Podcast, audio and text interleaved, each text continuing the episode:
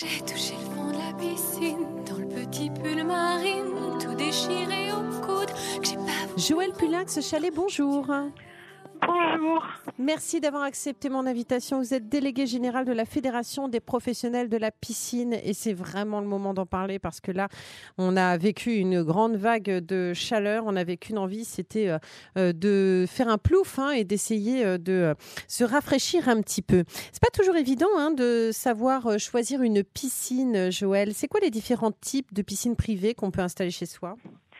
Alors pour, euh, pour installer une piscine chez soi, on a vraiment une très large gamme de possibilités. On a des piscines hors sol, des piscines enterrées, des piscines semi-enterrées. Et le plus important, c'est de savoir qu'il existe des piscines pour tous les budgets et pour toutes les envies. Euh, en France, on a la chance d'être le premier marché européen et l'offre est vraiment très large. Et il existe des piscines en fait euh, en fonction des besoins de chacun et de, des envies de piscine de chacun. Et Mhm. la première euh, raison d'acheter une piscine, c'est le bonheur en famille. Alors justement, quel est, le mo- quel est le modèle de piscine qu'il faut préférer si on a des enfants? Alors si on a des enfants, on va choisir une piscine qui sera pas trop profonde, Oui. entre 1m20 et 1m50 maximum, et qui aura plutôt un fond plat, un escalier plutôt qu'une échelle pour y accéder, parce que ce sera plus simple. Oui. Et puis, si possible, avec le confort d'une eau chauffée, parce que c'est vrai que les enfants aiment pas trop aller dans l'eau très froide. Maintenant, ils sont généralement bien courageux quand il s'agit de se baigner. Oui, alors ça, il se pose beaucoup moins la question de la température de l'eau. hein. Exactement. On est bien d'accord. Et ça vaut aussi, je pense, aux personnes âgées quand vous parlez des escaliers, quand vous parlez des rampes, de ce genre de choses, du fond plat. C'est toujours plus intéressant, effectivement, lorsqu'il y a des personnes plus âgées euh, dans la famille. Euh, la réglementation en matière de piscine privée, c'est quoi? Alors la réglementation, c'est euh, bah, surtout une réglementation en matière d'urbanisme, puisque euh, pour une piscine de moins de 10 mètres carrés qu'on va implanter dans son jardin, on n'a pas besoin de déclaration de travaux, sauf si on est en zone spéciale, telle que zone naturelle, euh, monument historique ou autre.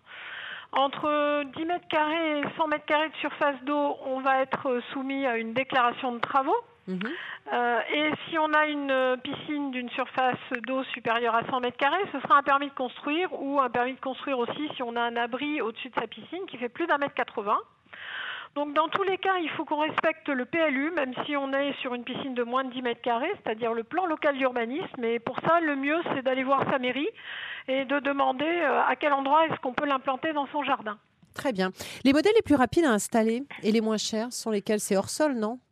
Les piscines hors sol sont effectivement les piscines les moins chères et en général, comme c'est le particulier qui les installe lui-même, euh, on les installe assez rapidement finalement.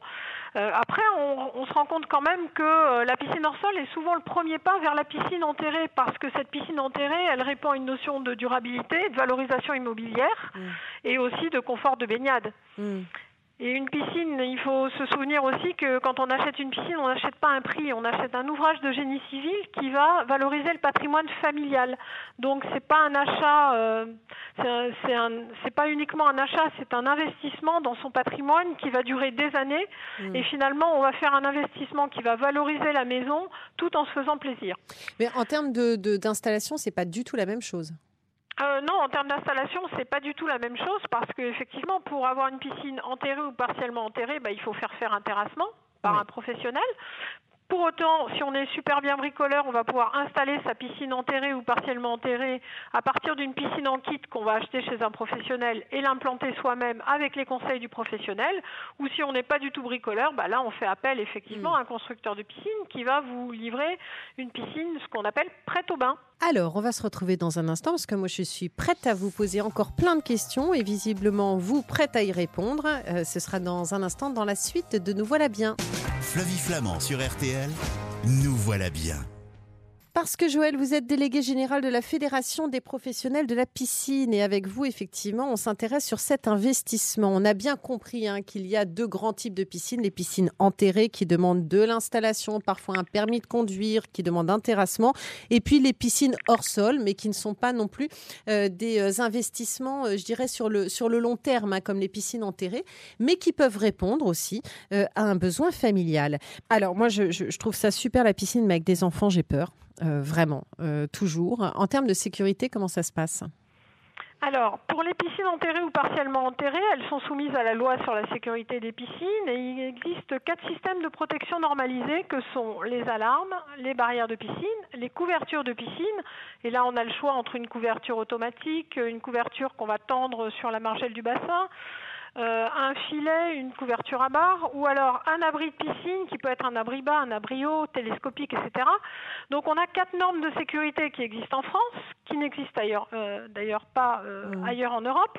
Donc on est plutôt à la pointe par rapport à ça, mais le plus important, ce qu'il faut dire, c'est que tous ces systèmes de protection ne remplaceront jamais la vigilance des adultes. Et ces systèmes de protection ne sont qu'un complément à cette vigilance. Et j'en veux J'en veux pour preuve le fait que notre fédération a d'ailleurs créé un concept de prévention très innovant qui s'appelle Vigiplouf. Vigiplouf, c'est quoi? C'est un dauphin super-héros avec un livre pour enfants, avec une casquette de surveillant et, avec des petits drapeaux verts et rouges. Et à partir de là, tout ce concept de prévention va aider à ce que l'enfant lui-même prenne conscience de sa propre sécurité. Bien. Et ça a été vraiment très accepté par la ministre des Sports avec qui on avait euh, signé un partenariat euh, l'an dernier. Et ces petits kits Vigiplouf vont euh, un petit peu envahir un peu partout en France. Hmm. Et d'ailleurs, demain, on, participe à la Journée nationale de prévention des noyades. de ce fait, ça permettra effectivement de faire passer la bonne parole parce que la vigilance avant tout, mais surtout à partir du moment où on a un enfant autour de 4 ans, on regarde les vidéos du ministère des Sports et on enseigne à ces enfants l'aisance aquatique. Les parents eux-mêmes, les grands-parents peuvent enseigner cette aisance aquatique et c'est vraiment un système génial qui a été mis en place par le ministère des Sports. Donc je recommande à 100% euh, d'aider ces enfants à se développer eux-mêmes dans l'eau et en plus ils vont s'épanouir, ça va être vraiment génial. Rapidement, quelles sont les piscines qui demandent le moins d'entretien, Joël? Alors les piscines qu'on va automatiser euh, dans, dans, leur traitement de l'eau, c'est-à-dire mm. que d'abord on va utiliser un robot pour nettoyer le bassin. Ouais. Et puis, euh, on va automatiser le traitement de l'eau. Alors, le traitement de l'eau, qu'est-ce que c'est? C'est 80% de filtration et 20% de produits désinfectants. Mm. On va avoir soit un électrolyseur au sel qui va transformer le sel en chlore, soit on va mettre des galets de chlore dans le bassin, ou alors euh, on va avoir ce qu'on appelle des pompes doseuses qui vont être automatiques. Mais c'est cher tout ça, non? Alors pas nécessairement parce que par exemple si on met un électrolyseur, ça va coûter quand même un certain prix. Effectivement, ça va être de 2000 euros à peu près, 3000 euros. Mais néanmoins, on n'achètera pas de produit ensuite, donc on va récupérer mm. finalement son investissement dans les années suivantes. Ce qui coûte cher aussi, c'est de remplir la piscine la première fois. Alors la première fois, on va remplir effectivement la piscine bah, plutôt avec de l'eau du. Il n'y a pas un truc là pour euh, voilà, c'est ça pour que ça coûte moins cher bah, c'est difficile parce que oui, on pourrait dans l'absolu prendre euh, l'eau d'un puits, euh, etc., l'eau d'une rivière, mais ce qu'il y a, c'est qu'on risque d'abîmer son revêtement. Hmm. Parce qu'il faut que l'eau soit parfaitement euh, équilibrée pour qu'ensuite on n'ait pas de problème de traitement de l'eau. Et mm. on n'est jamais certain quand on ne prend pas de l'eau du réseau. Dans l'eau du réseau, elle est déjà traitée et désinfectée avec un peu de chlore, on le sait bien, dans l'eau du robinet toujours. Donc on sait qu'on a une bonne base pour traiter son eau. À partir du moment où on a une eau qui peut contenir euh, des, minéraux ou qui peut contenir euh, même euh, du fer ou ce genre de choses, ça peut poser des problèmes sur le revêtement et on aura peut-être du mal à équilibrer l'eau. Donc en fait, on va perdre euh, le bénéfice de ne pas avoir payé l'eau. C'est pas l'eau qui coûte le plus cher. Si mm. après on est obligé d'utiliser plein de produits pour tout rééquilibrer, on n'aura rien gagné. Et dites-moi, euh, l'eau d'une piscine euh, hors sol, quand je vais la vider, je la vide où?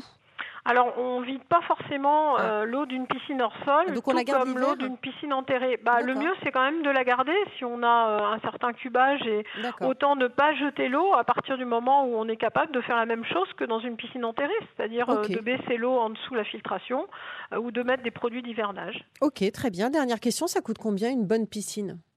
Alors, la moyenne de, le prix moyen d'une piscine, c'est 24 000 euros, tout équipé et prêt à plonger. Ah C'est-à-dire que c'est le prix moyen d'une automobile. Mais comme pour les voitures, on a des toutes petites piscines et des toutes petites voitures, et dans la même et des, des grandes piscines et des grandes voitures avec des marques prestigieuses. Et donc ça va, on va commencer à quelques centaines d'euros pour la première euh, piscine euh, hors sol, et on peut aller jusqu'à euh, effectivement des centaines de milliers d'euros sur des piscines sur mesure. Mais là, ça ne concerne pas la majorité de la population, mais l'ensemble du marché de la piscine s'est vraiment démocratisé. Aujourd'hui, la piscine c'est plus un produit de luxe, c'est vraiment le produit de la famille. Euh, avec euh, un budget moyen qui est le budget moyen d'une automobile. Sauf que là, on investit dans son patrimoine, on ne perd pas la moitié du prix euh, quelques années après. Merci beaucoup, Joël Pulinx-Chalet, d'avoir répondu à toutes nos questions. Voilà. Je vous en bonne prie, baignade. merci beaucoup. Et à bientôt beaucoup, sur. RTL. À bientôt. Merci, au revoir.